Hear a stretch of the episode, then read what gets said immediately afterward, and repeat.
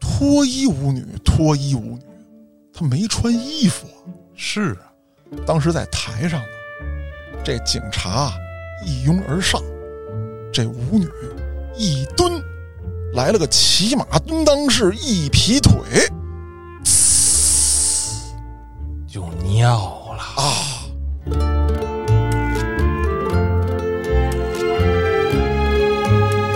他这邻居啊，花生过敏，他就把这个花生酱抹在自己手上，嗯，准备冲到邻居家，给他来一马杀鸡。哦， 但不成想，自己也花生酱过敏，先走了， 哎先走一步。牛。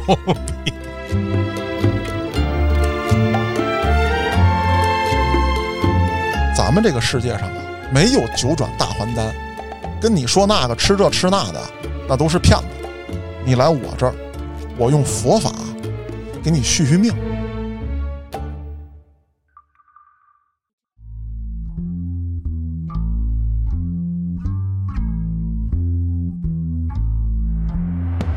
欢迎大家收听《后端案内人》。如果您有比较离奇的案件，愿意和我们分享，可以在微信公众号中搜索“后端组”，里面有小编的联系方式，您可以通过小编加入我们的微信群。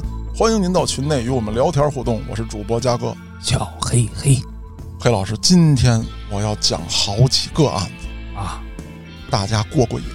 小，前一段时间不是推出了一期这个笨贼系列吗？嗯，哎，反响挺好。很开心呢。哎，那今天呢，我继续推出这个系列。哦，但是这个系列呢，呃你又不能叫它笨贼，嗯，就是说一些比较离谱的罪犯。哦，那要说离谱啊，咱们国家还是比较保守的。是，咱们先讲讲这个 American。哦，美丽国，哎，黑老师，你知道最近网上流行这么一句话吗？嗯，叫“佛罗里达不养闲人不太清楚。”。哎，我给你讲讲这句话怎么来的。就是佛罗里达人可以没事儿，但是作为一个佛罗里达人，你不能不会整事儿。啊，那咱们先说一个引子，这个案子呢发生在不久之前，犯罪嫌疑人叫布莱尼·西蒙斯，嗯，职业是一个脱衣舞女。我知道这个案子。哎，太他妈逗了！嗯，话说有这么一天啊，这个脱衣舞女啊，正跟这个酒吧里面正扭呢。啊晃，苍茫的天涯是我的爱，哎，正牛呢。可是不知道什么原因，跟这客人发生了争执。嗯，啊，我猜测吧，可能就是说摸了一下没给钱呗，就大概这种事儿。一出事儿，那就报警呗。警察就赶到了现场。按理来说啊，这美国警察，法律的肉身，啊，我来了，你都给我老实点儿。我说话，你要是不听，我当时就啪啪啪。对，哪个敢造次？没成想，这脱衣舞女根本不吝这一套。警察来了之后呢，继续跟这儿造。哦，哎，这还不服，我得扭，我还得骂你们。这警察也没惯着啊。当时这警察就分析，啊，说这娘们儿啊，不是他妈的吸了粉儿了，就是喝大了。嗯，哥儿几个给我过去弄住他！咱得说，脱衣舞女，脱衣舞女，她没穿衣服啊。是啊，当时在台上呢，这警察一拥而上，这舞女一蹲，来了个骑马蹲裆式，一劈腿就尿了。啊，滋了一大片。但按理说只是滋点尿，哎，其实没什么事儿。可是嗯， 但是哎，这帮警察回去之后啊，当时去的是五个，回去之后全得了淋病，哦，那就得起诉他呀。是啊啊，这个脱衣舞女的律师就说了，说这种行为啊，不能叫袭警，因为啊，我的这个当事人他的这个生殖器和尿不能叫做武器。对，他当时啊，就是被你们几个警察吓得，吓尿了。哎，小便失禁，嗯，这警察就骂街呀！我去你奶奶个哨子，那怎么就对着我们滋呢？嗯，那是有方向性的，而且我们五个一个没着。据报道啊，说滋出了十二英尺的距离。这是多少米啊？我核算了一下啊，咱网上查的啊，嗯嗯核算成咱们的米，十二英尺三米多。嗯，哎呦，这憋了会儿了吧？这个，这个我就试了一下啊，嗯我那天我也憋尿来着，也不知道是咱岁数大了，还是说咱这武器啊不如他们那老外。我反正是没达到这水平。啊，你还记得咱小时候在学校的那个厕所里，哎那尿的高吗？哎哎哎，啊，那会儿那厕所墙也挺脏的啊，对，都是那印记啊。 对，都奔着那窗台还挺高，在脑袋顶上了，嗯，就奔那窗台上滋呢，还那你说，其实它顶天那高度有个一米九、两米，到头了吧？反正我觉得要是斜着往前的话，嗯，两三米也有可能啊，对，有可能啊，，嗯现在是不行。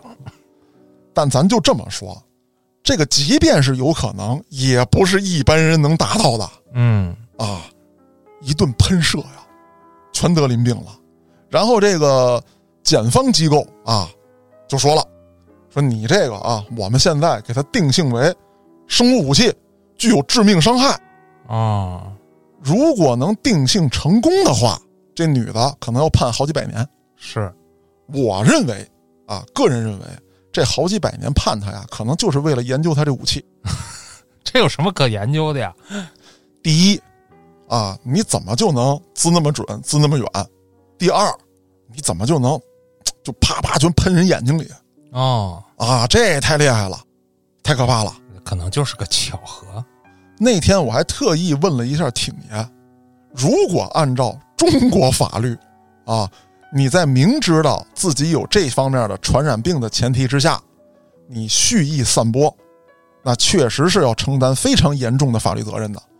但是咱们这儿没有几百年这说，哎，嗯，而且咱们这儿我觉得也没听说过就拿尿就喷的，是，当场喷。主要没这种场合。你看他那个高度正好是在嗯，脑袋的脑这个位置，可能哎，可能还稍高一点啊，嗯然后稍微的往下有一个角度，然后嗯再一扭，就喷洒开来了。嗯，再有一个黑老师，我出于啊我这种比较色的心态嗯去考虑这个事情。按理来说，这三米多对于经常执行公务的警察来说，应该是瞬间就冲过去。他们有没有可能站那儿看来着？哦，就是我的妈呀，这太漂亮了！不至于啊，嘉哥，又不是你，没准人下班就是这儿常客呢。我跟你，还那你你你瞧不起我啊？反正就这么一事儿嗯啊。那这个事儿咱说完了，就得说说怎么叫佛罗里达不养闲人。这个案子出来之前，佛罗里达有四大天王。啊，这个案子出来之后，加上这个布莱尼·西蒙斯，就是佛罗里达五大法王。这怎么还变了性了？哎，天王变法王了？对，因为不好定性了哦，啊，这是咱们这边说法啊。因为你四大天王，你不能来一五大天王嗯啊，咱们就给他编了一个五大法王。那咱说说另外四位，都干什么了？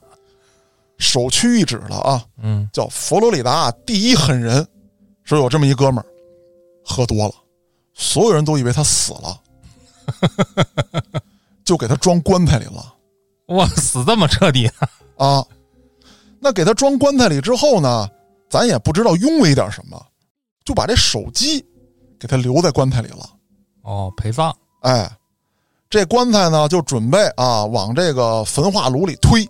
那这时候这哥们儿醒了，啊，黑老师要搁你啊！突然一睁眼，发现自己装在一个棺材里头，自己还有部手机，这手机还有信号。我想起一部电影儿嗯啊，就就是这内容，啊，不过他是被埋在地底下了。对但我这眼瞅着我这身边温度就有所上升啊，我这个，啊，那我必须得打电话呀。对啊，你连打电话再捶这个棺材板儿，对，连呼带喊的，就有可能得救。啊，也不一定，外边这人吓坏了，啊我操，诈尸的这，赶紧烧，赶紧 烧！快快，牧师，快做法！对当然啊，无论能不能得救，这是一个求生本能吧？对，这哥们儿不是哦，发了条朋友圈，还有功夫发朋友圈呢。反正就是他们那个脸书啊、推特什么之类的那玩意儿啊，发了一个，把手机摁在怀中，默默的进入了焚尸炉，就这么烧了，一声没吭硬气啊！啊。然后葬礼结束啊，参加葬礼的这些人也打算发个脸书啊、推特什么之类的，悼念一下这位朋友啊。今天我失去了我生命当中最好的朋友嗯，胖健同志，一刷嘣儿，哎，我操！这这什么情况？没死被我们烧了！哦，大哥一声没吭，啊，可能是觉得气氛到那儿了，我不死也不合适了，哦，就这么刚儿。这是一位，那这位已经不在世了不在世了哦啊，这几位都不在世了。哦，那就第五位还在呢。哎啊，那咱接着说，还有一位爆炸天王，搞化学的哎，这位纯纯的恐怖分子，他是干啥呢？跟家制造炸弹，然后发快递这也能发出去啊？啊，能发出去。咱也不知道人美国那边咋检测的快递，是，好比说发一个，黑老师，这是你最喜欢的高达那我必须马上打开呀！啊！砰！ 哎呦，邻居说了，来叫上你爹一起看蘑菇云，这下没了嗯啊！可赶巧了，有这么一回啊，他发快递的时候啊，他没钱了，嗯弄了一到付，哦，然后收快递这位赶上是我了，没钱退回去退回去，啊！这快递退回去了，退回去扔那儿好长时间，这哥们儿就给忘了，说这是什么呀？嗯打开一看，咚！ 哦，自己把自己送走了，哎，这位啊，爆炸人。真棒！那还有一位狠人，是一位黑人大妈。有这么一年圣诞节，外面到处都是铃儿响叮当的声音。嗯，她呢，也想给自己的家人弄一棵圣诞树。于是乎，她来到了超市，嗯，她想偷走这棵圣诞树。零元购，哎，这棵圣诞树呢，有两米多长。他塞胯下了。对，最牛逼的是什么？嗯， 他已经塞进去六十公分了，才被人发现，啊，狠人啊，这再不发现，从嘴里就出来了。差不多。啊而且咱得说啊，这不是根棍子哦，他还带树叶儿、啊，刺儿刺儿、枝子啊、球 儿，啊，大妈狠人呐、狠人。咱说这第四位最后一位了，啊，更加的变态，他冲到邻居家，把邻居家的小猫给剃成了地中海，然后扬长而去。他图什么许的呢？他就是一个这个受不了猫的人啊、啊，他讨厌邻居家这小猫。那剃成地中海也不能让它消失啊。对啊，他觉得解气啊。哦，然后还有什么呢？就是他跟这邻居不就结下梁子了吗？是，他这邻居啊，花生过敏，他就把这个花生酱抹在自己手上，嗯，准备冲到邻居家，给他来一马杀鸡。哦，但不成想，自己也花生酱过敏，哦 先走了，先走一步。 牛逼！从小到大没吃过花生是吗？这位那咱就不知道了。啊啊，就是有可能他自己也知道，但是准备同归于尽，毕竟他是佛罗里达人。哦，不养闲人哎，啊，闲了就给自己送走。 没错儿啊。那讲完佛罗里达，咱们再讲一个发生在纽腰的故事哦，啊，不是故事啊，是案件大城市啊，这可牛逼了。这个案子呢，是我三叔讲给我的。哦，今年我们俩通了个电话，不容易。反正就是问问家长里短啊，那边情况怎么样啊？正好聊着聊着，三叔给我讲了一起发生在去年啊，也就是二零二二年七月份的案子，离了大谱了。您说，去年呢，这个夏天的时候啊，这个美国不太太平嗯啊，经常有这个黑人同志发动暴乱，也不能叫暴乱吧，反正就打砸抢烧呗。呀，零元购，哎，对，三叔就比较害怕，不敢回家。其实呢，他所住的这个公寓很安全，嗯，人家公寓有保安，但是路上啊，哎，不安全。那三叔怎么办呢？就决定这段时间住在单位。他那个公司呢，不是在写字楼里面，当然总公司人家那办事处啊，啊人在写字楼里面。啊，他是看车的对，调度啊，哎，嗯，对。那他这个办公点呢，其实是一个大厂房，就跟车库似的，对，对对，里面停着好多车，本身呢也不让住人，但是鉴于这种情况，啊，老板也同意了，三叔呢就支了张床睡在他那调度室里面，就自当值夜班了呗，哎，嗯，本身夜班有保安，然后又来了一位专门保护三叔的，哦，黑帮的，哎，听过咱们原来节目的啊，就听过这个话里有话的，知道三叔帮过一个帮派分子，嗯那这个人为了报恩，就晚上留下要保护三叔。实际上呢，他也没有认真负责该睡也得睡，啊、该不在也不在，嗯，只不过他放出话去了，就有点震慑的作用，哎，说这块儿我罩着，啊，我这么完塞的人，你们小毛贼们不要到这里来，嗯，我们这车也比较旧了，哎，不值当的，而且他也是帮派分子，啊嗯也是黑人，所以说在这一块子啊，大家对他比较认可啊。可是总有那不长眼的，啊，话说有这么一天晚上，来了一对黑人情侣，雌雄大盗，哎，潜入到了这个车库当中，准备偷车。本身啊，那位黑帮分子并不在，这保安呢也擅离职守了呵，这是玩你三叔啊，这是啊，睡觉去了。啊，那这事儿怎么被发现的呢？有意思了，嗯这一男一女进去之后啊，这男的就说了：“我就要偷一辆五菱荣光。哦，”这女的说：“不行，你这不长脸啊，啊，咱们得偷另外的，我得偷一个巨力，啊，这偷偷偷偷偷偷，那太拉风了是敞篷嘛，啊！啊，我就整条街最靓的女仔，嗯，这俩人吵起来了，一吵起来，这保安可就听见了，那就出来了，嗯，追呗，对啊，这俩人就跑。那你想啊，这一男一女，那女的怎么也跑不过这男的呀？是，这保安报完警之后就追，那甭说了，肯定是谁跑得慢追谁呗。是，这女的慌不择路，就翻到了一个小院儿里面。在这儿我得介绍一下，嗯，我三叔工作这地方啊，呃，基本上算是郊区郊外了，荒凉， 哎，人不多。你想有厂房嘛，就在这附近啊，就这么一个独门独院儿。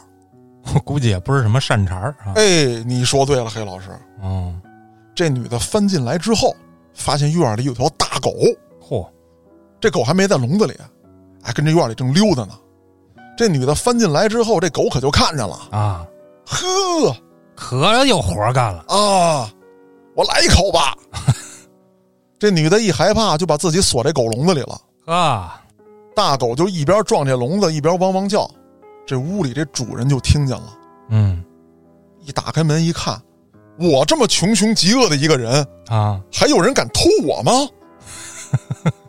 一进院儿，看笼子里头有这么一个，啊，还是个女的这就不是偷了，哦啊！这是送啊，哎，我的虔诚祷告成功 了吗？啊，我们家狗怎么生人了？圣诞老人，谢谢你。那后面发生的事情就不用说了，啊，这女的被强奸了，狗啊，不是 啊，被这男主人啊，哦，但是狗参与没参与啊？ 咱不知道，哎，咱不知道，啊，不知道，反正是给强奸了。那这事儿怎么翻出来的？嗯，怎么知道他这一段被强奸的经历的呢？是这男的啊，就是跟这女的一块儿偷车，这男的啊，没过几个小时就被警察抓住了。那过了大概两天，这女的在逛街的时候被抓着了。哟，他还能逛街呢，啊，这警察抓着之后就问啊，啊，怎么怎么回事啊？这女的就像刚才我说的似的，哎，我怎么跑，怎么被强奸了？嗯，说那你怎么出来的呀？说那个男的呀，带着我，啊，把我强奸之后，说还要强奸我，说并且要拉着我去跟我一块儿偷车的男的家，嗯，当着他的面儿再强奸我一次哦，表演啊。那警方根据线索就把这强奸犯也抓住了。不是这这儿我有点懵啊，就是他还想拉着这女的去表演去，对然后这会儿这女的已经 freedom 了啊，啊，那合着这俩人是合作呢呗？哎，这就有意思了。啊那这个强奸犯就说了，说那天晚上是他自愿的啊啊，他觉得我这个比较雄壮，而且跟我说了，她男朋友给她甩了，啊，她偷车，然后跑到这儿来了，让我去给她报仇去啊。哦，我估计那一夜可能觉得哎也不错，啊，嗯那可能是俩人玩了点儿这个这个没玩过的东西。啊，而且人家还有房嗯，啊，咱不用再漂流了啊。对啊，那因为啊，这三个人啊，知道哪三个人吧？啊，两个黑大哥和一个黑大姐。哎，嗯，都有犯罪前科，哦，就都被抓起来了。嗨， 那这个案件的后续到底谁说的真，谁说的假？我三叔给我讲到这儿的时候啊，其实后续他也就不知道了。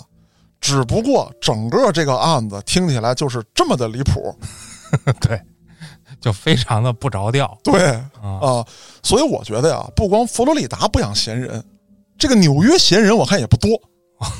整个啊，麦丽卡可能都是这个情况，哎，不光是闲的问题，这个智商这一块吧，可嗯，能也稍微差点意思。比较神奇嗯啊。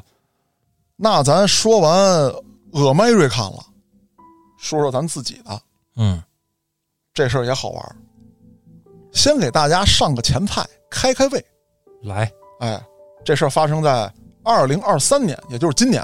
嗯案子发生在湖北省，有一位女子报案说自己这个账户啊被盗取了三点六万元。不少，她在自己男朋友的陪同下去报警，警察就查吧，嗯，啊，这事儿怎么回事啊？这案子好像我也知道啊，哎，结果呢是这男的啊，当时俩人搞对象的时候，为了表忠心，嗯，互相的把账号密码交换了。这男的呢，就拿他女朋友的钱养他女朋友对，啊，带他吃，带他喝，送他礼物。然后还带他报案去， 哎，又把自己送走了，对，这异曲同工。这男的还狡辩呢，嗯，说我这不能叫犯罪啊，对呀、我这每一分钱都花在他身上了。啊，但是人家这个检方机构啊，人家就认定了，说第一呢，你这个肯定是违背这个钱的所有者的这个意愿，是人家没准备这么花呀。对啊，而且是在他不知道的前提之下，你嗯，挪用的，那你们俩一块儿吃饭，你吃没吃啊？可不是你吗？们俩一块儿住酒店，你住没住啊？啊，啊你们俩一起买这个生活用品，你用没用啊？是啊，高低你得分一半儿啊而且金额比较大啊，啊，三万多块钱啊，是 够判了。那这个前菜咱们吃完了太快了，啊，小凉菜儿咱先扒拉两口，嗯下面咱们上一道主菜。黑老师，咱们在案内人里面啊讲的绑架案不少了嗯，啊，绑媳妇儿的，绑孩子的都有。你听说过绑爹的吗？没有，那这个爹已经死了还被绑的，你听说过吗？那就更没有了，今天我就给你讲一个骨灰绑架案，绑那玩意儿干嘛呀？你听我慢慢道来。嗯，这事儿呢，发生在咱们的宝岛，有这么一个叫正新轮胎，哦，很有名儿，成立于一九六七年，那老字号啊，老字号大公司，实力非常雄厚，老板也很有钱。嗯二零一九年的时候，啊，这位创始人享年九十四岁，嚯、入土为安了。嗯，那葬礼呢，办的也是风风光光。喜丧嘛，对呀、可是没过俩月，啊，这家这个儿子继承人大太子突然接到一个电话，我跟你讲哦，啊你老爸在我手上。啊， 对呀、这太子也琢磨着，大哥你是从缅北打过来的吗？不是阴间打过来 的吧？诈骗吗？嗯说这这胡说八道呢吗？不是，嗯，没理，啪给挂了。这人又打，我操你妈的！呵，你到底哪儿人啊？ 你找找，你现在去陵园，你给我瞅一眼，你看你爹还在吗？这人一想，他要这么说那是没瞎说，啊，就赶紧驱车赶到陵园，嗯，一看被刨了啊，暴跳如雷啊！啊，你这东西，我就听说过挖人家祖坟的，我就没见过这么干的，你们还真敢啊！然后啊，就立刻又接到了电话，说你给我整六千万台币啊，赎金，否则啊，三天之内他妈骨灰我给你扬喽！哦，而且扬骨灰的时候，我还直播，我还把这视频发到各大媒体，哎，我就是让你们所有人都看你爹被我扬了。啊，你个没良心的，你赎不赎吧？哎，那这位太子也没惯着他，嗯，一方面安抚他，我还以为直接说阳 了吧，还撒啊？一方面安抚他，另外一方面报警嗯，让警方解决。再有，他联系到了当地的帮派，哦，调查一下，对你们给我查查啊！我做生意的多多少少有点仇家，嗯，这事儿到底是谁干的？不难找，哎，把我爹骨灰给我抢回来。反正就是我拿出钱来了，警方能破案，我就给警方；你们能抓住，我就给你们。那当地的这些帮派啊，就蜂拥而上。挣钱嘛，对呀、重赏之下必有勇夫。查来查去啊，发现不是仇家干的，哦，因为他做这个轮胎生意，呃，虽然说呢也沾一点这个贸易啊、进出口啊，咱也不好说里面会不会有走私的含量，但是毕竟跟这些卖枪支的、卖白粉儿的这个，它不是一档子买卖，所以说也没有结下很多的仇。再有呢，就是当地的一些这个说法啊，说这位老爷子呀，人品不错，哎，也热衷于慈善，按理来说不太有人可能这么干。再者说，人家那黑帮分子也给他分析了，嗯，说如果说是有仇，他就不要你赎金了哦，啊，就录段视频就扬了，对吧？或者说，哎，给你活牛了。所以说，他们分析啊，这个可能就是求财的。结果呢，发现是这位老板曾经的司机，熟人作案，哎，所以说他很熟。他跟这个老板呢干了十八年，哦，按理来说呢，应该亲如兄弟不，别别别，兄弟不了啊，啊。 这个大哥九十多岁去的，您想十八年，那跟他干的时候也得七十多了吧？咱就说这感情吧啊，那这司机咱就说老点儿，你也得用个四十多的，您啊对用五六十的开，您是想早点走还 是？啊，确实如你所说，黑老师、嗯啊，就是这个司机呢，案发的时候啊，四十八岁，哦，你啊亲如兄弟过分了啊过分了啊，啊差点辈儿呢就亲如大侄子吧。啊，那为什么会有这样的事情呢？是因为这个人啊，他先炒股票，再做买卖，都赔了。哦，赔了之后，大概是在二零一六年，他出卖了公司的一些机密信息。商业间谍，对，因为他是老板的司机嘛，又干了十多年，很信任他。他也听到了很多的小秘密，对，就这么着被老板发现了。按理来说啊，这是犯罪的。嗯，这老板念及啊，这么多年没有功劳也有苦劳，我不追究你了，真仗义，你走吧，肯定不能再用了。而这位司机绑架骨灰，确实也不是因为啊怀恨在心，也就是还债呗。对他欠了两百多万的高利贷，还不上了。那他这一下要那么多，他琢磨着，反正我也干这么一票，嗯，我就多要点儿。哦，再有呢，他这还是同伙作案，还有搭档，对，他们是三个人，啊，搅坏了铁丝网，就这墓园当中的铁丝网，嗯，潜入其中，挖开墓，啊，还有给回填的，有接应的，反正这仨人啊，分工干好了，咵嚓咵嚓，给老爷子这骨灰又偷走了。那可是咱说了，这仨人根本就没有什么犯罪经验，啊，很快就暴露了，警方也抓他们，是黑帮也抓他们。这可真是无路可逃啊！可不是吗？在最后时刻啊，还威胁呢，给我准备条船，啊，拿五百万来，我把这个骨灰给你放在岸边儿，我们走。那最终他们也没跑了。那多明白啊呀！哎，我船上给你装个 GPS 啊，或者说我派人跟着呀。对你，想这偷渡啊，那都是黑帮的生意是吧？可不是吗那？所有的黑帮都找你呢，你说你对能跑哪儿去啊？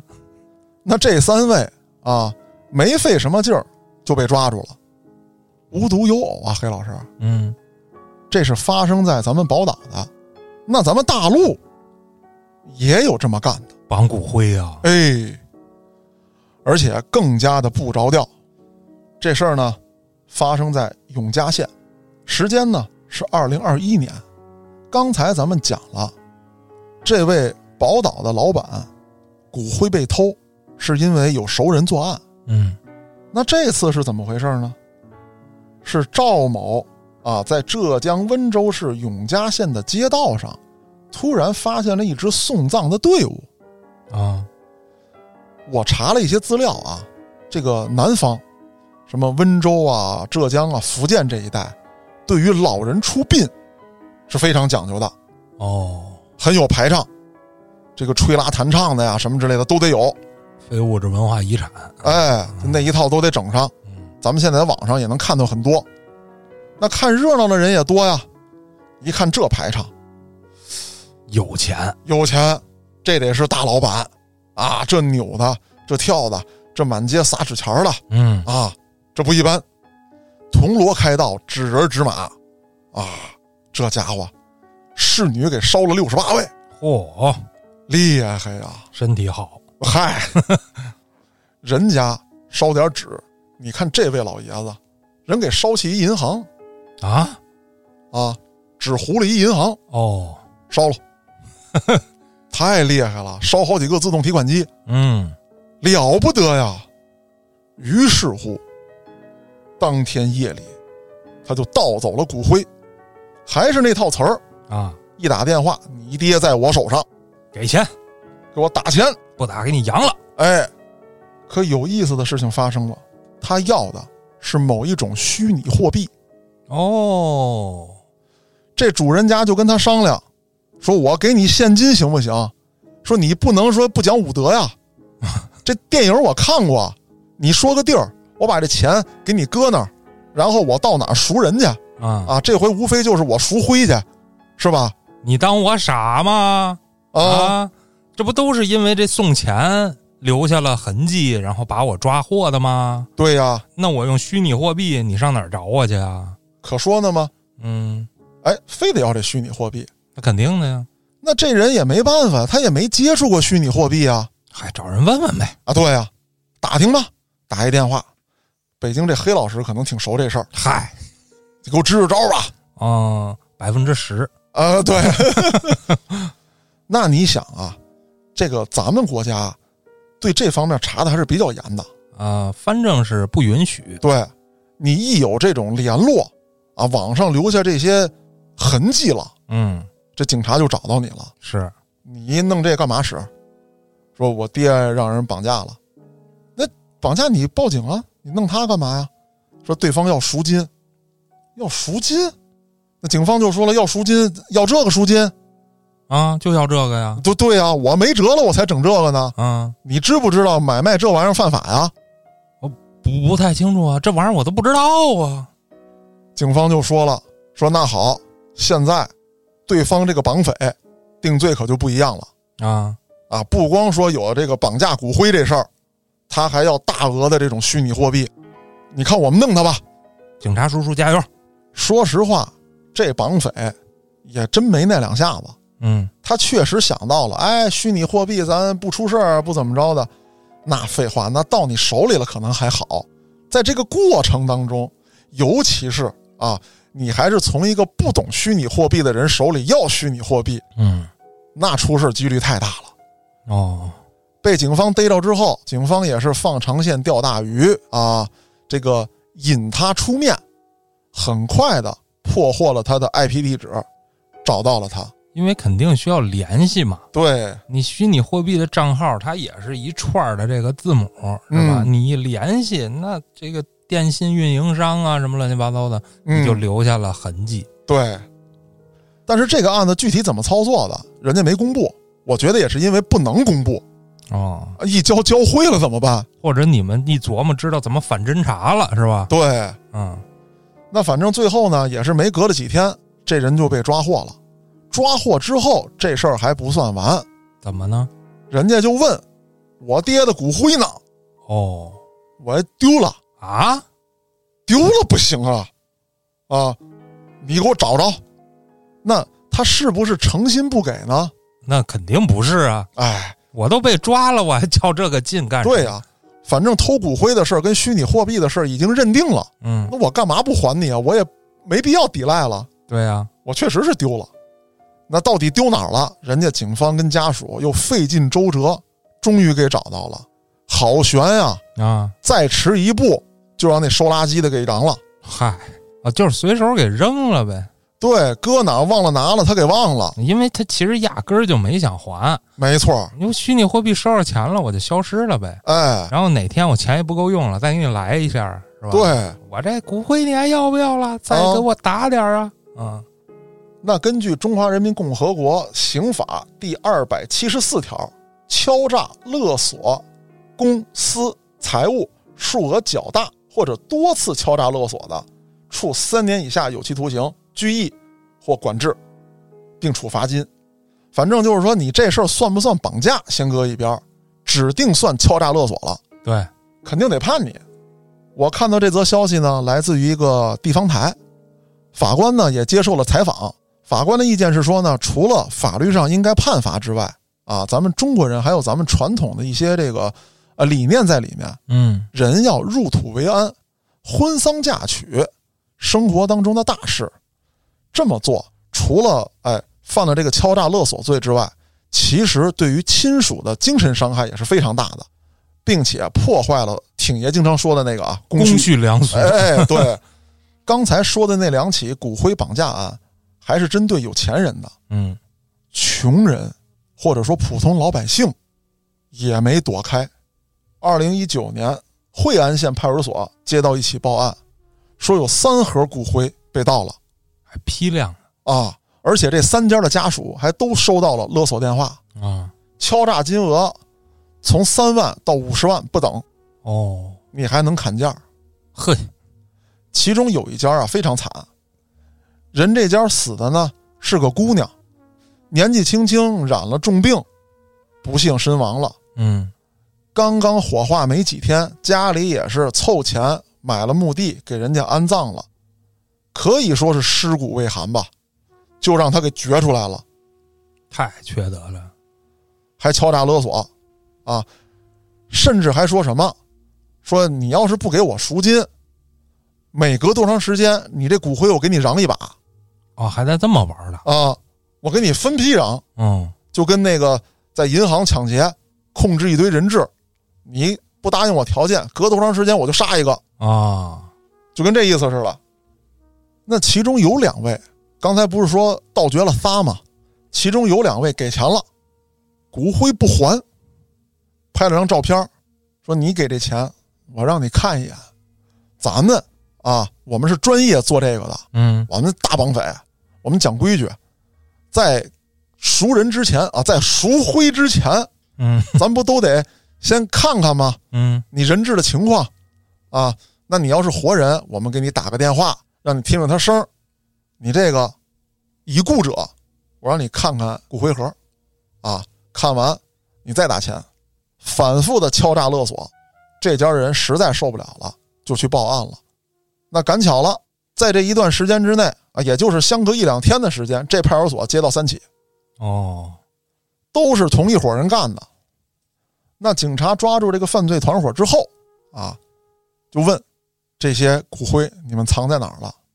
有两个呀，就是比较轻松的就找到了。哦，我理解呢，可能就是在他们这个窝点存放着呢。另外一个呢，没在这窝点里。一审说了啊，我们当时晚上随便给埋在一个河边了。嗯，那找吧，啊，带着这犯罪分子啊现场认，终于找到了。你想，那河边儿都是烂泥，又湿又潮，咱说这骨灰是吧？就反正没那么干松了，哎，找着之后呢，这死者有个弟弟，抱着姐姐这骨灰啊，他就失声痛哭，啊，我姐本来就挺惨的，年纪轻轻身患重病去世了。你们这些人丧心病狂，还这么干，太不像话了。嗯捋这几起案子的时候啊，也真的是让我大跌眼镜儿。虽然我没有眼镜儿啊，就大是爹眼睛也行啊，那别跌了，那就嗯就一次性的这玩意儿，就是想不到啊，啊，你这玩意儿还能绑架呢？我听过拿你这个裸照威胁你的，嗯绑架咱别说了，咱们听说过的案件多了，就这个拿骨灰勒索别人的，我还真是头一次。怎么说呢？感觉这这人呢太怂了啊！嗯你真是干绑架的是吧？那就绑个人什么的啊、啊！您这跑人家坟上，你给人刨了，你拿哦点东西你就讹钱去，讲道理不讲啊？这他也没底线了。对呀、那这些案子呀、我也跟挺爷聊过，就是很模糊。嗯我说，如果说按猥亵尸体或者说破坏尸体的这个罪，应该能判得很重。但是他也没有什么实质行为，他就是比如说搁在盒里，我嗯拿个别的地儿、嗯，啊，这怎么算？所以说关于这个问题，我觉得有机会，咱们再请挺爷来的时候，捎带手，咱们在节目里再问问挺爷，可以，是吧？这些判决，如果是挺爷来打这个官司，嗯，挺爷会怎么举证，怎么打？我觉得这个也比较有意思。是那咱接着往下说，还有还有还绑骨灰啊？不，哦这回可厉害了啊，啊！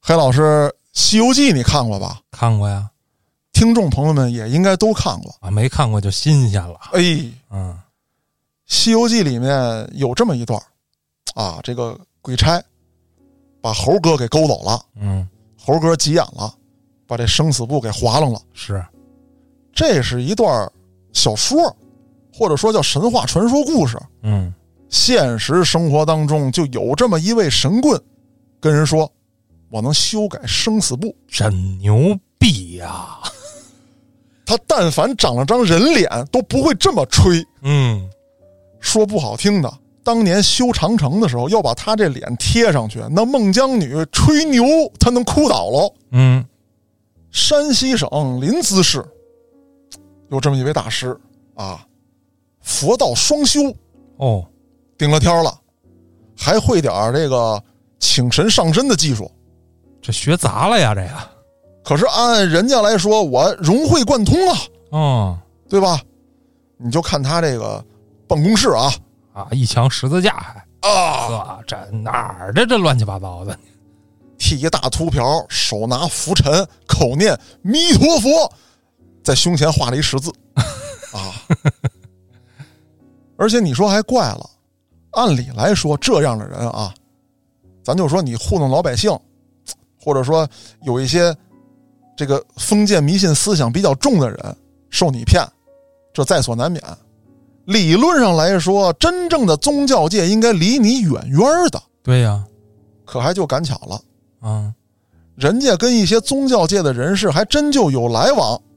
哦，某某住持，没事儿我到你那儿喝个茶去，咱们聊一聊佛法啊，啊。某某国学大师，咱们探讨一下，动不动呢，哎，还出趟关外啊。这个马仙儿们，咱们 比试比试哦，啊，看看是我请这紫薇大帝厉害，还是你请那个黄大仙厉害？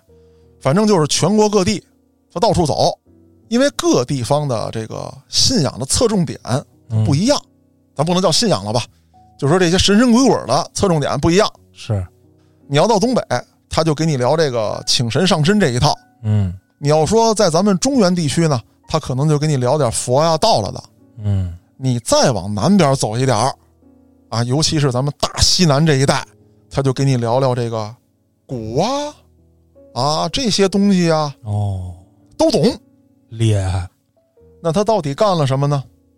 耽误人啊，收了好多徒弟，也有好多人是慕名而来啊，给他钱，供养他。嗯说实话，这种事儿啊，就跟撞大运一样。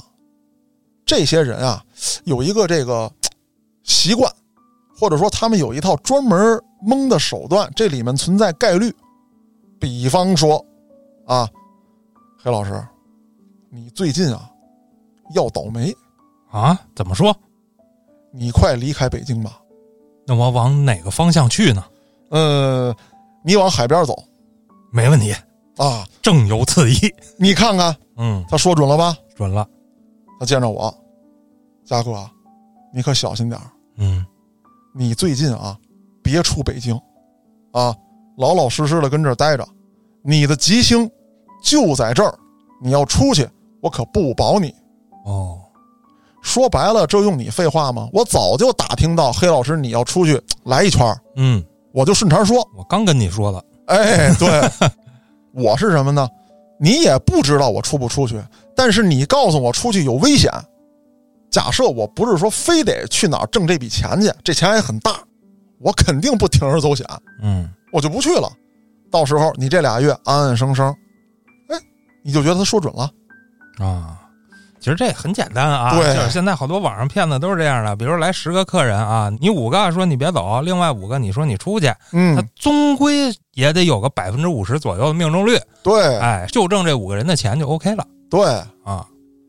然后呢，他还有一个这个医馆哦，叫佛医堂，说我这个利用佛家的这个佛法给你们治病，治的是什么呢？他还很谨慎。痔疮，嗨，那您去二龙路哦，啊，脚气，那就买点膏抹抹啊。你还有什么？ 找我嗯，挖喽是 牛，啊！自个儿拿瓶二锅头挖喽。嗯，他治的是什么呢？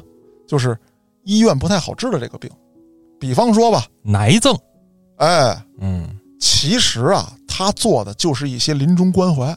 哦，就是你这病治不了了，医生好比给你判刑了，说你这个啊半年，他跟你一聊，咱们这个世界上啊没有九转大还丹，跟你说那个吃这吃那的啊，那都是骗子。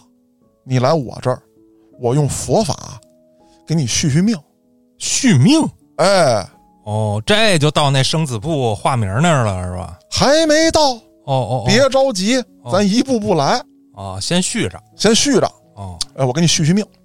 咱说实在的，都明白这道理，就是这个人临终的时候，如果心情好，多吃多喝，啊，咱就说按医生讲的，想吃点什么您吃点什么吧，嗯，啊，注意点烟酒刺激性的就完了。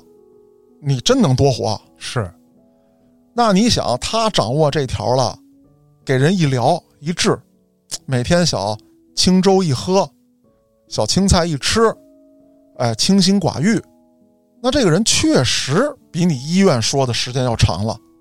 说不好听的，您带这人出去全国玩儿去，啊，别受累，咱慢慢玩儿嗯，也能活得长。那这也是门技术，对呀、他懂这个呀。嗯，再有一个啊，他说这个用佛法专治精神病。这也能治，对，当然说呢，如果说啊，你这个精神病到了一个狂躁症的地步，人说劝你去医院。是怕他撕巴了他对啊，但是他自己不这么说呀，啊，说你看我这屋里没有，我这儿怒目金刚。嗯，对于这种人啊，已经丧失心智了，他其实啊是这个有心魔，我得驱他这心魔，我的手段可就比较残忍了。啊，而且要驱这心魔，我就得请神上身，对我的消耗比较大，费用也比较高，治好之后对他也有损耗，所以劝你去医院。嗨，那什么人他接呢？嗯，说白了吧，就是有点那个情绪不好的，抑郁症啊，哎，焦虑症啊。啊，那这些人需要的是什么呢？其实他就需要跟你嘚吧，也不是啊，当然分级别嘛。对生理性的你还得吃药啊，对啊，啊，那他做的是什么？就是你该吃药吃药，医院给你开药那是医院的解决方案。嗯，我不否定人家科学啊，一定要相信科学。是，我们并行，我们不矛盾。嗯，我这不是迷信，我能给你做的是医院做不了的。你一天你就说你有钱，你能老跟医生聊天去吗？你就算约心理咨询，那玩意儿准不准的，资质怎么样的，咱们国家对他的监管又是什么呀？我这个老祖宗传下来的，啊，几千年了。是啊，你说那个怎么叫放下屠刀立地成佛？啊，就那个杀人犯，古代那个啊，那个杀人越货的，一拜入佛门，好了，哦，没事儿了。鲁智深如何？啊，人家最后圆寂了，得善终了。哦为什么呀？人家参透了。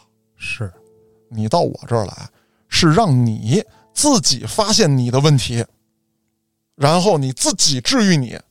你别说，嘉哥，你这么说我快信了你看见没有啊！啊？嗯那就试试吧。试试就试试，果然，这些人啊，把这个情绪叨吧叨叨吧叨叨吧叨一说出去，嗯，确实有很大的缓解。那这些人应该不是真正所谓的抑郁症啊，那可能就是有一点抑郁情绪哎，啊。那可是有一点什么好，你知道吗，黑老师？嗯咱这么说，咱身边有个人，咱不说有啥病啊，嗯，就这人没事儿平时老抱怨，一肚子不乐意，愤世嫉俗，天天跟你嘚吧。想起二叔了， 有点想他了。想二叔的第 N 天，嗯，那你说你是不是也想让他闭嘴？是你听着也受不了吧？给他缝上。啊，给他扔雅辽河里。嗯，但有一样，你来我这儿，你跪在神佛面前，你跟这泥胎说，哦，您愿意怎么说怎么说。我找一树洞不行吗？嗨，那不是环境不好吗？我就想跟人说，你说你你给我弄一这个。这大师得让他先相信这佛能听见，哦，然后才行呢。那你比如说，有人说了，我我去庙里，嗯，那庙里是你一人吗？是，来来往往一堆人家神仙挺忙的啊，啊而且这庙里头人家有下班点儿啊，啊人家有些和尚，人家下了班之后，人家还摇头去呢。啊！你这有点牧师那忏悔那个哎哎，那那个意思。差不多啊。我在这儿单独一小屋，有茶水，有点心。嗯，这前面一功德箱，您投币哦，啊，您说。先开始呢，大家投的都比较少，后来是越说越痛快，啊，高兴了，多给钱，这什么原理呢？他有收益，他高兴了。就是说我说完之后，神佛有回应了，啊，咋回应的呢？就是我今天心情不好，嗯，啊，我遇到什么事儿都不顺，我可能早清喝水呛了，出门让门槛绊一下。当他情绪不好的时候，他就会觉得全世界都在跟他作对。但这种事儿你不是哪天都遇上。嗯，再有一个，你把大量的时间花在这儿，花在这个跟泥胎对话上，你接触外面的几率就小了。没工夫倒霉了是吧？哎，你就觉得这两天我挺顺，哦，你心情好了之后，再遇到类似的事儿，你也不会往那方面想了。这钱赚的轻省啊太轻省了。黑老师，要不咱别录节目了，啊咱给这儿改造改造。哦， 我喝出去，我剃一秃瓢去行吗？那倒不至于。过两天我学学看事儿，啊啊啊哎，咱直接这节目里咱们就这个广告咱就做起来行，啊！大家找我看事儿嗯，啊，时不时的咱再做期节目分析分析这这人什么情况啊，那人啥情况嗯啊？你呢提秃瓢，嗯，你就给我坐那儿， 我给人平事儿，你旁边摆一镐把子是吧？哦这事儿我看完你解决不了，哎，啊 找他他给你评去。啊，对行啊，这干得过啊，啊，试试这事儿行，太行了，有盼头儿。嗯啊那咱接着往下说。他这么一弄，刚才你说了，黑老师这钱好挣，他找着这窍门了。嗯而且我说了，他这个跟中原地区给你来佛了道了的，他不老跟这儿待着，哦，还开分部呢，开分部，你比如说他去东北了，这仨月啊，这俩月我就在东北待着，夏天那块儿凉快。哦，一听说大师来了，赶紧吧预约，啊，预约，咱们前往啊，这个单约的、集体约的啊，这个都有。有的人就觉得，哎呀，大师今天就跟我说了三两句，我茅塞顿开，哦，太管用了。那不都自己跟自己讲明白了吗？这对，都是这么回事儿。那咱说说，越往后发展越大，生死簿这事儿可就来了。哦，这位大师呢，有这么一位女弟子，这女弟子呢，家庭条件还不错，算不上大富大贵，但是比咱们这样的要强。嗯，可是呢，这位女徒弟的女儿总是怪病缠身，哦，就是今天这儿不好了，明天那儿不好了，不是心脏漏跳吧，就是胆囊长息肉啊，就是怪病缠身。这人啊，都快成个药篓子了。啊，估计是被什么东西缠上了。对，就找到这大师了。这大师啊说：“把令家千金带来我看看，嗯，该把脉把脉啊，该望闻问切的望闻问切，这一套都弄完了，开了点药方子，你先回去喝一喝，试一试啊。我估计开的这点东西啊，就是通通那个肠道的啊。他这个理论呢，我琢磨着呀、可能倒也没错，因为你长期服药啊什么之类的，这些毒素你得排排。哦，去去火，哎，去去火，然后你排排毒、发发汗，本身没大毛病。但是啊，这位大师可就找着来钱的路了。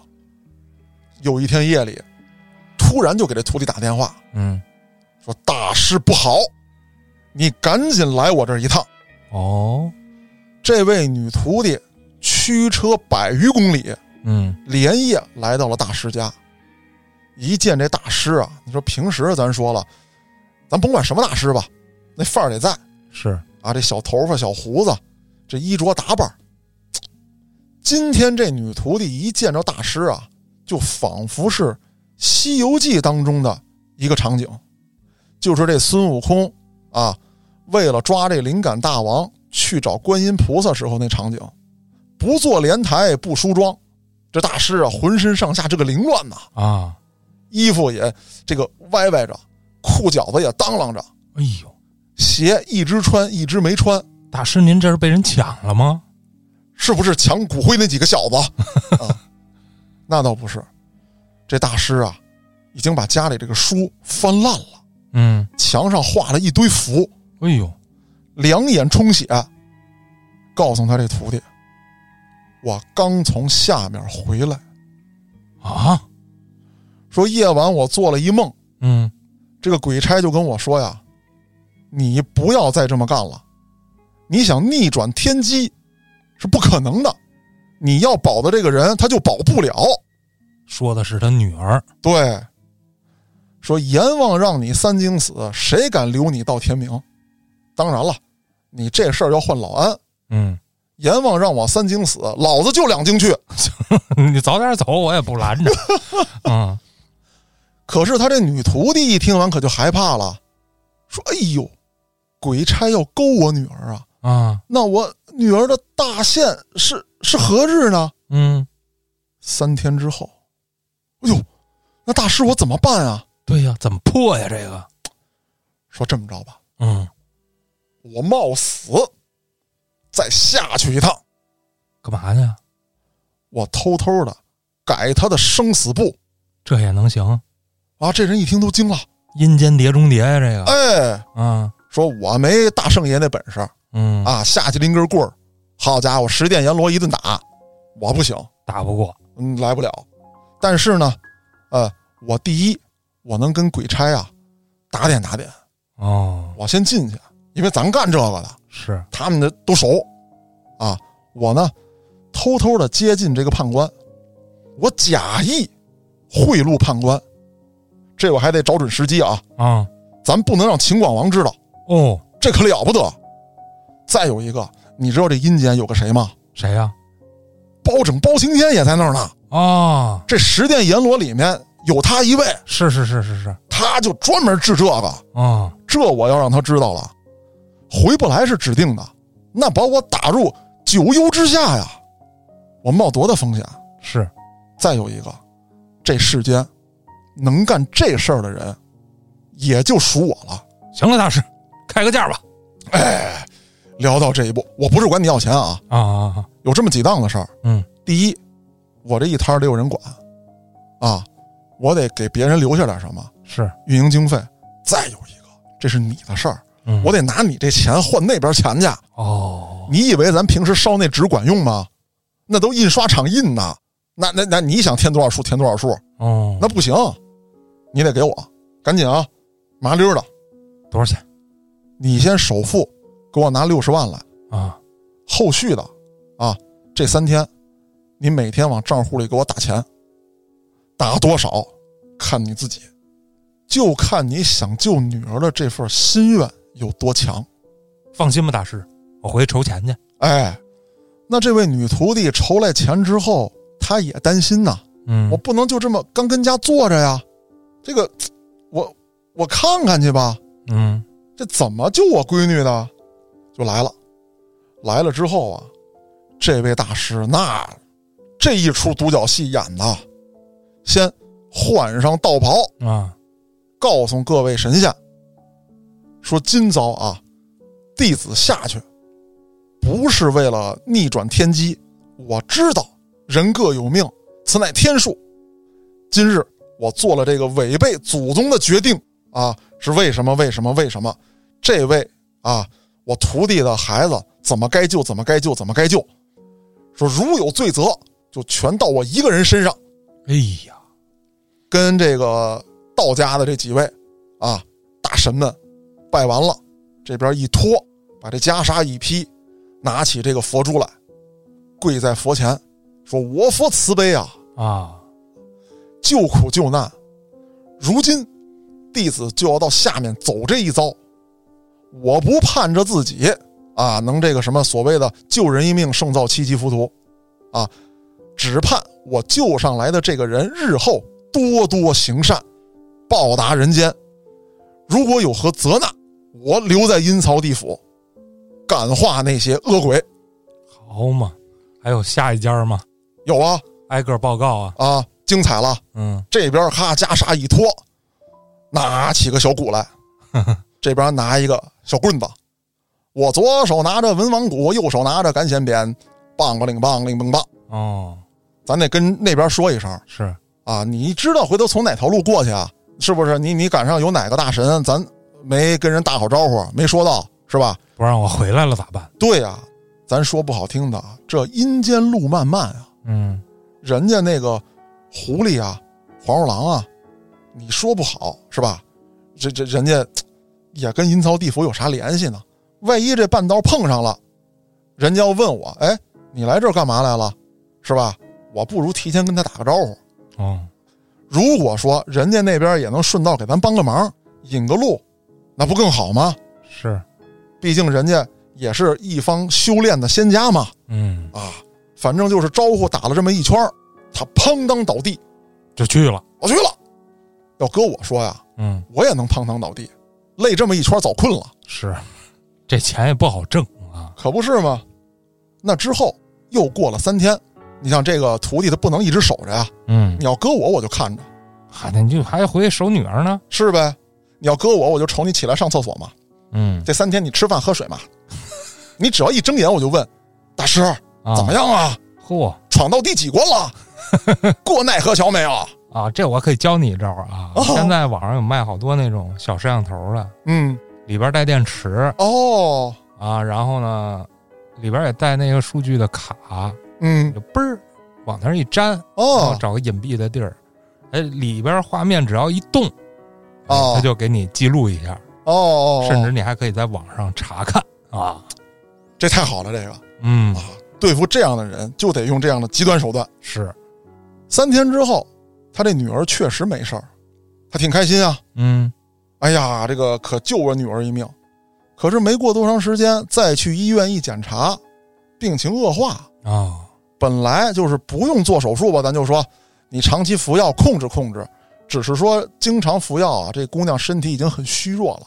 这次呢，因为抵抗力下降，她可能加重了，她就又来找这大师来了。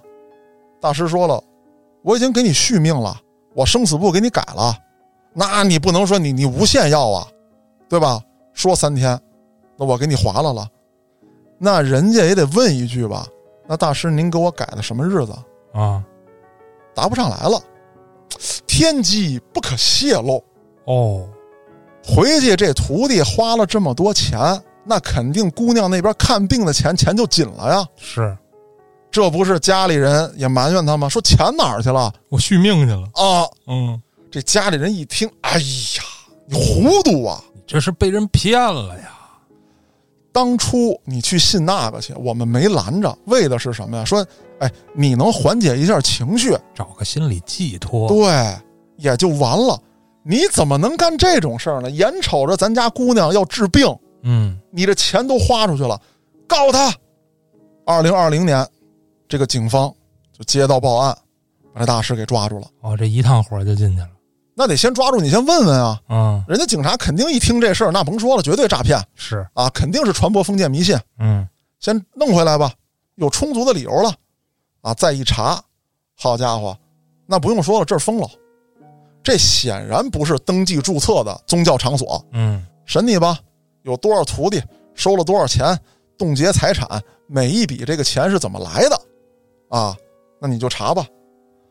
他到了这个公安机关之后，还狡辩呢，先不说话，啊，小小民警，你知道你仕途几何吗？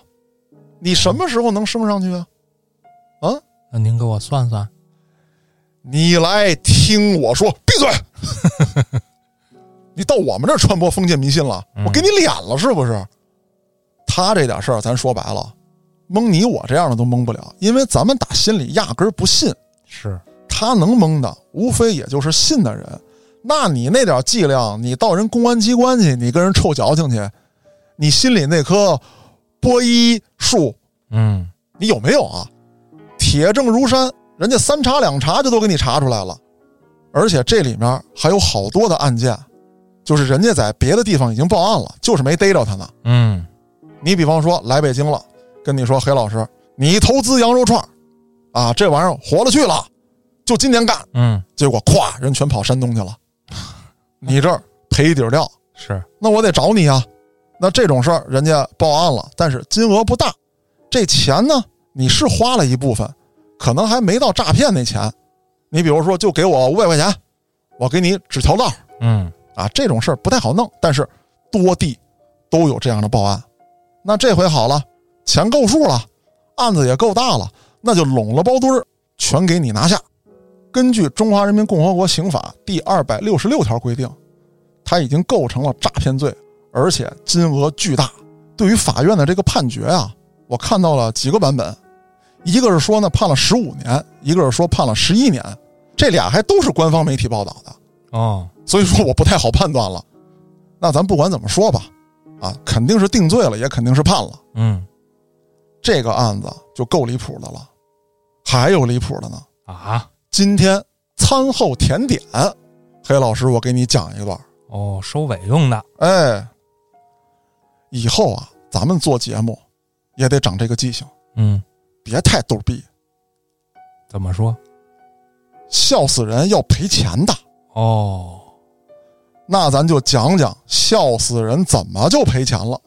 这事儿呢，发生在二零一八年，来源呢也是河南省的地方电视台，说有这么一位啊小老板，为人幽默，但是他没想到，因为这事儿呢吃上了官司。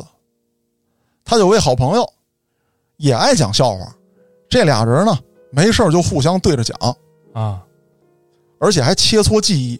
干脱口秀的吧？嗨， 他也不拿这挣钱。嗯啊，就是爱好。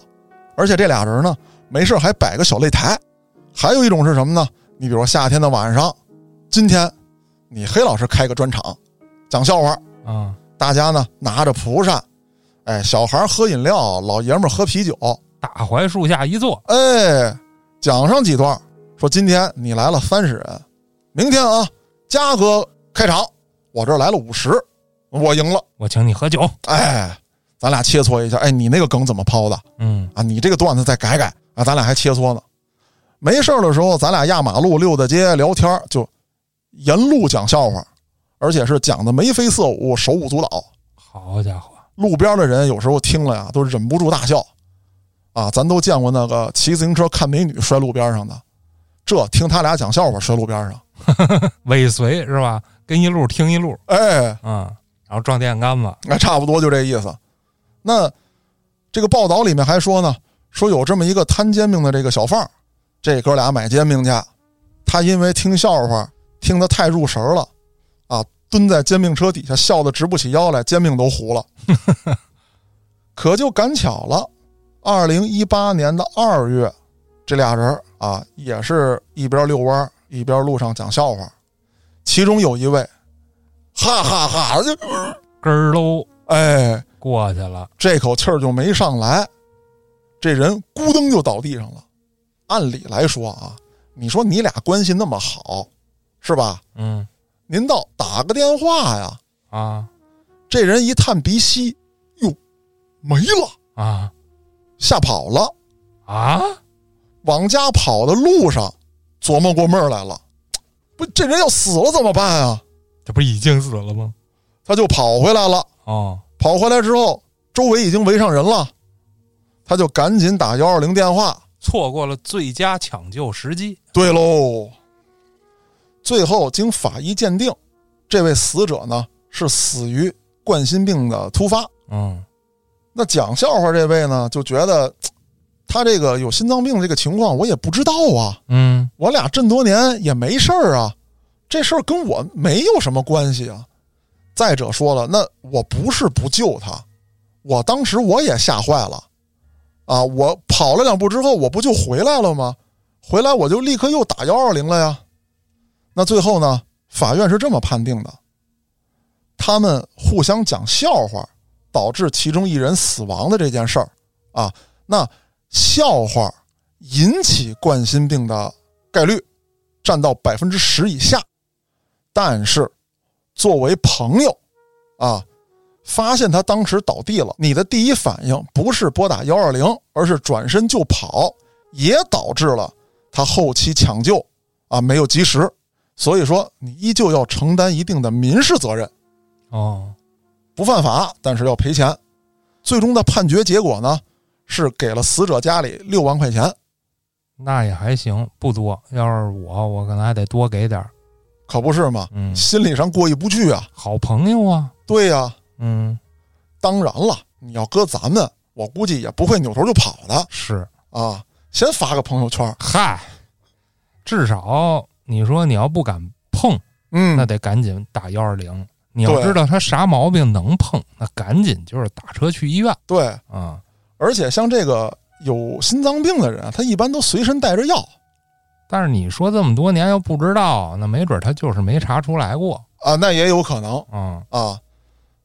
咱甭管怎么说吧，谁都不希望有人因为开玩笑去世了。是，那咱们这个餐后甜点也吃完了。嗯今天这期节目这些案子，咱们就先讲到这儿。对于这个系列，也希望听众朋友们多多投稿，我来核实。呃，能找到依据的，能找到报道的，我就拢了包堆儿再给大家讲讲。我是主播嘉哥，咱们下个案子再见。